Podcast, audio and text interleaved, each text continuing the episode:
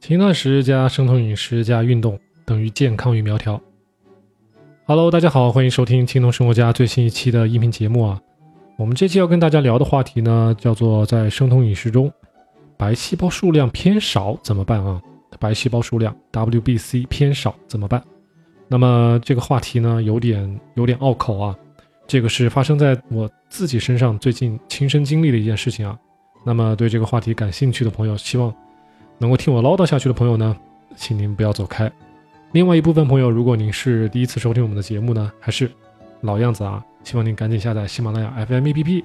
关注我们“轻松说”这个小栏目啊，或者呢，也可以登录我们的 kido.cn 点 com 咱们的官方主页，那里有我们的官方微信、微博，还有提问专用的电子邮箱啊。iPhone 用户您可以直接打开 Podcast，搜索 kido.cn 或者“青铜说”这三个字，那么也可以找到我们这个小栏目啊。希望您赶紧啊关注、订阅我们这个小栏目，加入我们这个大家庭啊！好了，我们下面就准备仔细来聊一聊这个白细胞数量到底是个怎么样的回事啊！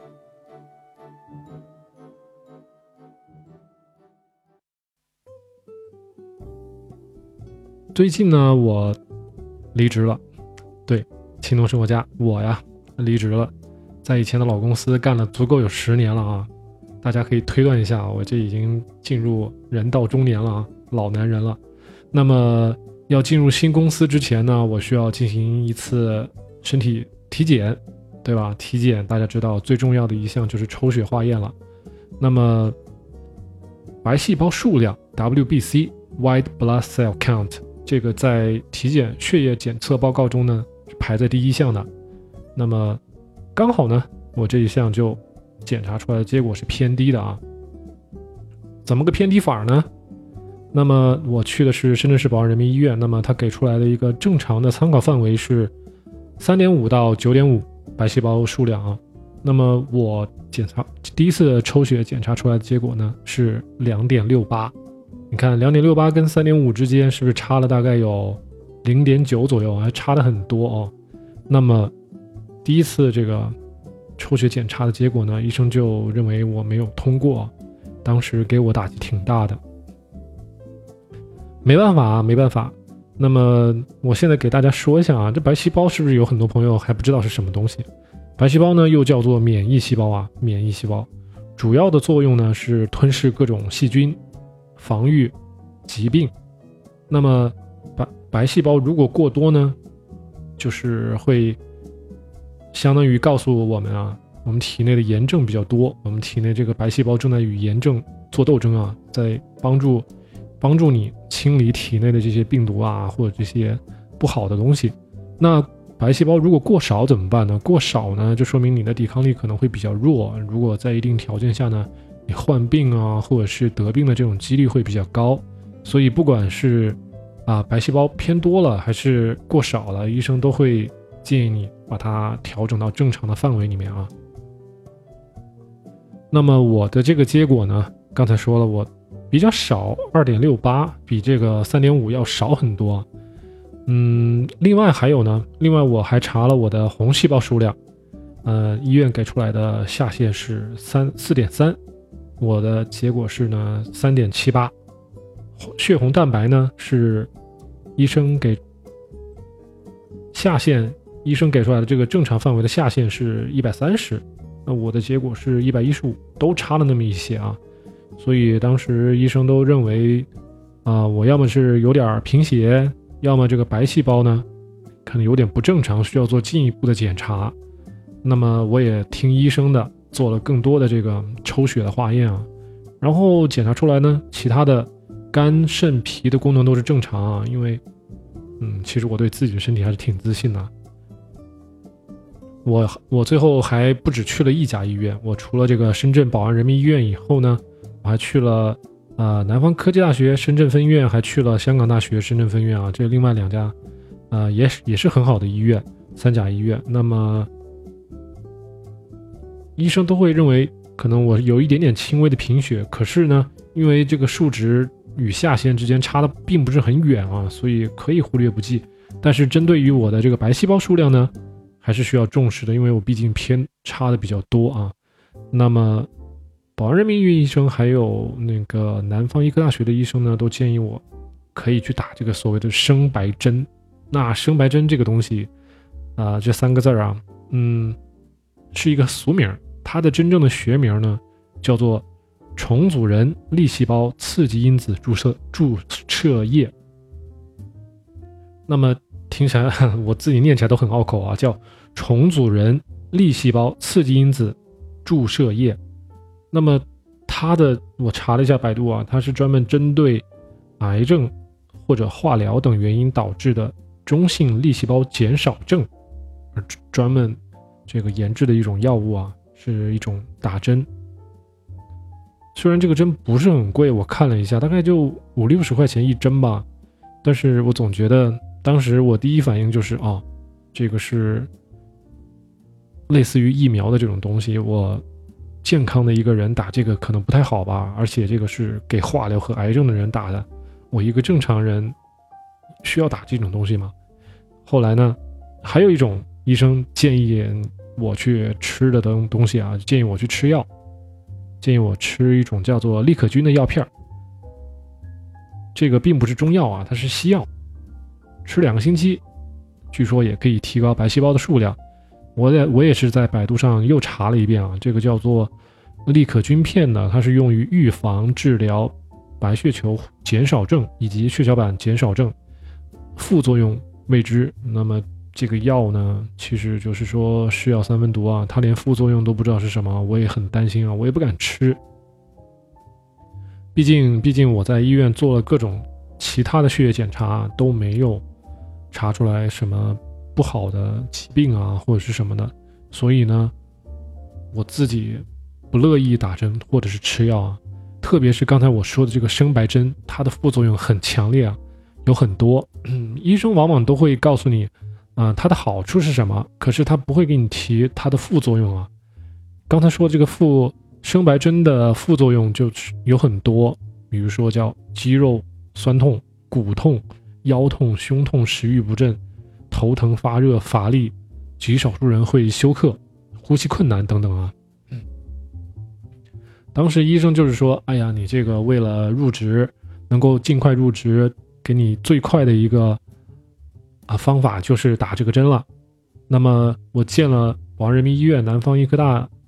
深圳分院还有港大医院啊，这三个医院，其中三个医生中啊，有两个医生都建议我打针或者是吃药，只有一个医生啊，港大医院的医生他会推荐我啊吃药或者是进行调理。吃药或调理呢，需要最少一到两个星期的时间，然后呢再来重新抽一次血，再来复查。啊，我比较偏向于嗯调理这一种方法啊，这也是我自己认为最好的一种方法。我不愿意在正常情况下没事儿打针或者是吃药啊。希望大家自己也不要把这个针或者是药当药嗯随便吃啊，因为咱们人体很复杂，牵一发而动全身，对不对？于是呢，我先回家。我回家之后呢，啊，搜索了一下 YouTube 还有 Facebook。我在上面搜索了一下关于 WBC 白细胞数量减少的这种帖子呀，那么我发现了有个帖子，有一个人说了他自己的亲身的经历，就是他帮他的爷爷啊调理了一下啊白细胞数量的这个一个经历。那么他说他提到了一个微量元素叫做铜，那么他给他他的爷爷补充了微微量微量元素铜之后呢，他爷爷的 WBC 白细胞数量呢就增多了。那么在检查之后一段时间，减少了这个铜的补充，那么 WBC 又减少了，所以我觉得这个帖子很有借鉴的这个意义啊，所以我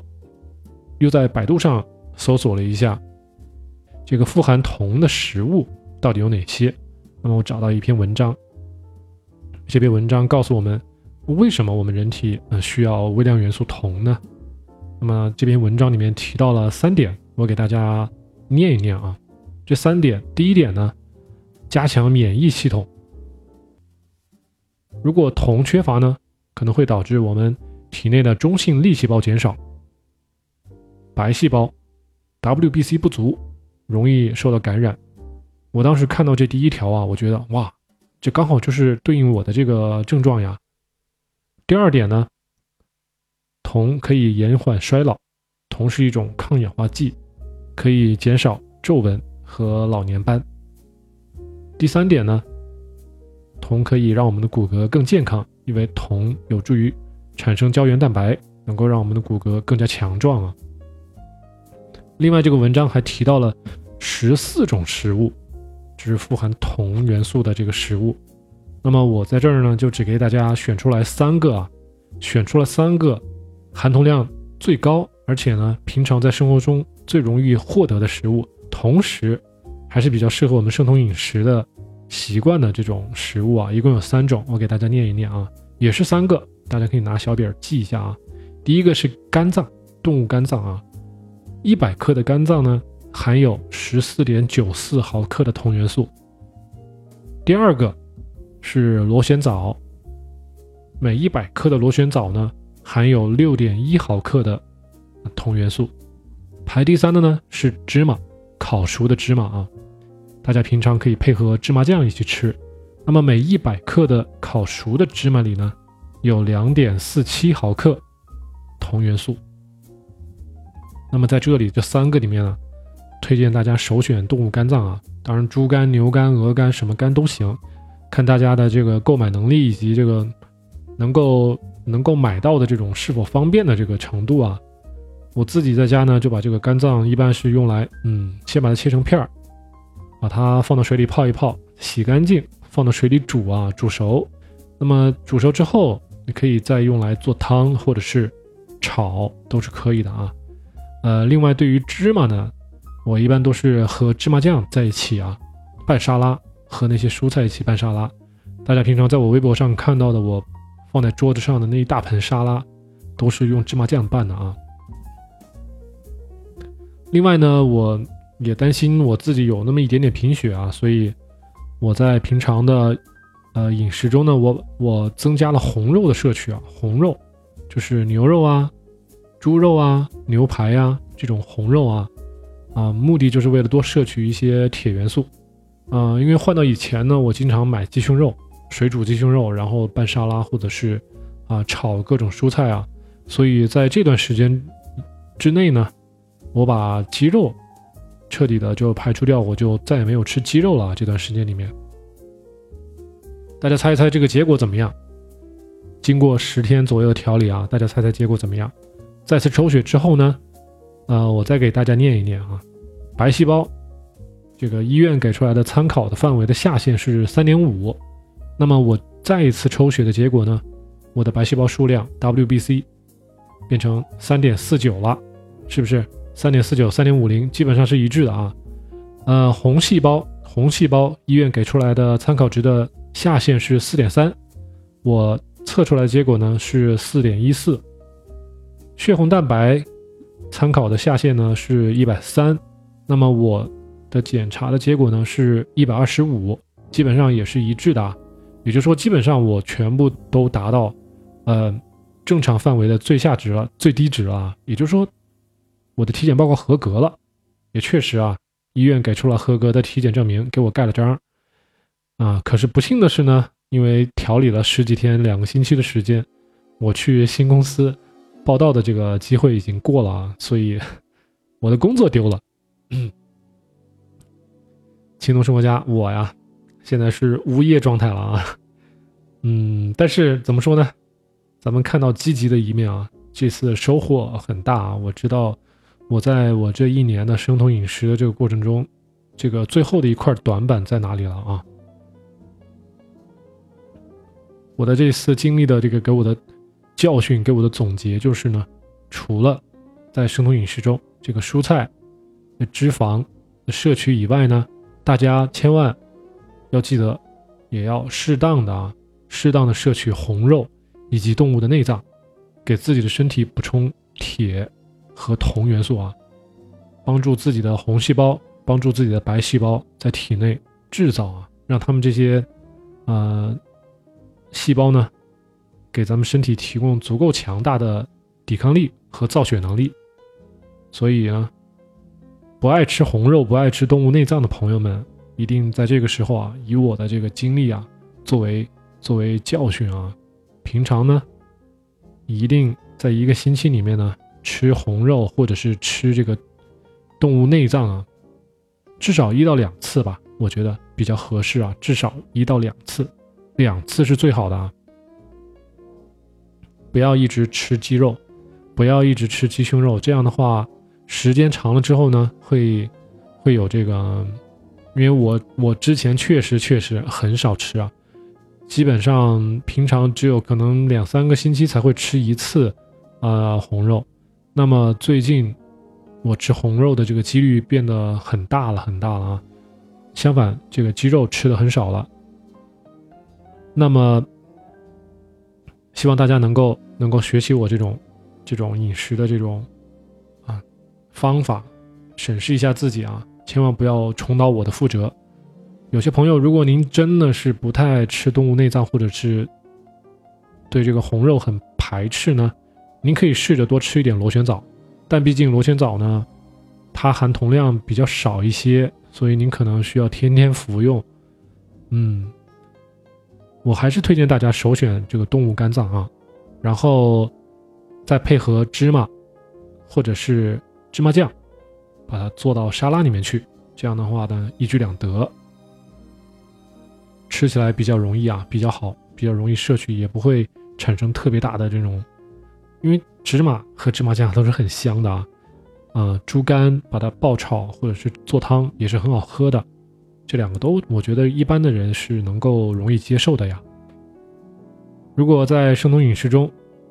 嗯，如果您偶尔会感觉到下半身没有力气呢，或者是感觉到有点疲劳呢，最好审视一下自己的饮食的结构啊，是不是哪里不均衡了？是不是有像我一样平常吃了太多的之前啊，是不是之前饮食中吃了太多的这种白肉，而忽略了红肉和动物内脏的摄取啊？另外呢，也不要，也不要像这个网络上网络上的那些，呃，宣传的那种卖各种健身粉啊、各种粉啊，强调大家一个劲儿的吃低卡路里的这种食物啊，大家不要去做这种低卡路里的饮食方案，一定要记着，平常在生活中一个星期要吃那么两次，一次到两次的红肉和内脏。吃的这个食物呢，越有营养越好啊！吃红肉会让自己的身体更有力气，抵抗力更强，这是我的亲身的体会啊！也会让自己的 WBC，让自己的血红蛋白，让自己的红细胞数量更多啊！这样呢，下次你的体检呢，就会啊更正常，就会没有问题，就可以轻轻松松跳槽了，就不会像轻松生活家我这样。在家又坐着一两个星期了，待业啊！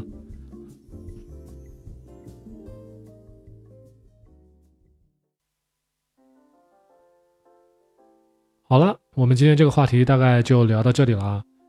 那么，对于在生酮饮食中，如果发现自己血液检查之后啊，白细胞如果变少了，该怎么办呢？刚才我们聊了，最简单的方法就是增加铜元素的摄取啊，铜元素的摄取。平常多吃动物肝脏，多吃芝麻，多吃这个螺旋藻。嗯，平常呢注意补充红肉，不要老吃白肉，对吧？那么应该相信，通过一到两个星期的饮食的这个调整呢，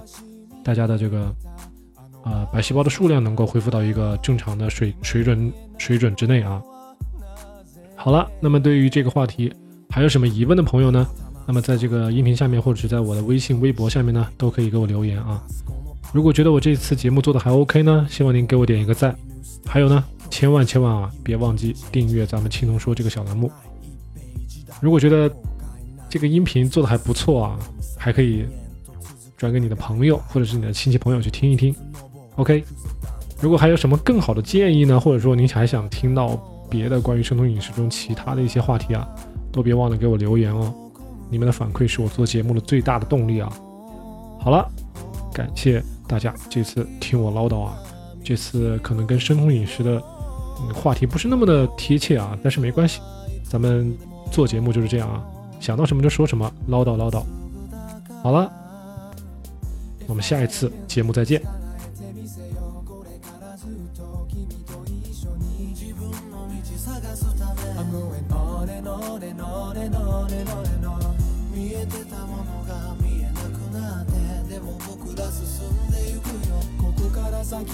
の果てまで続く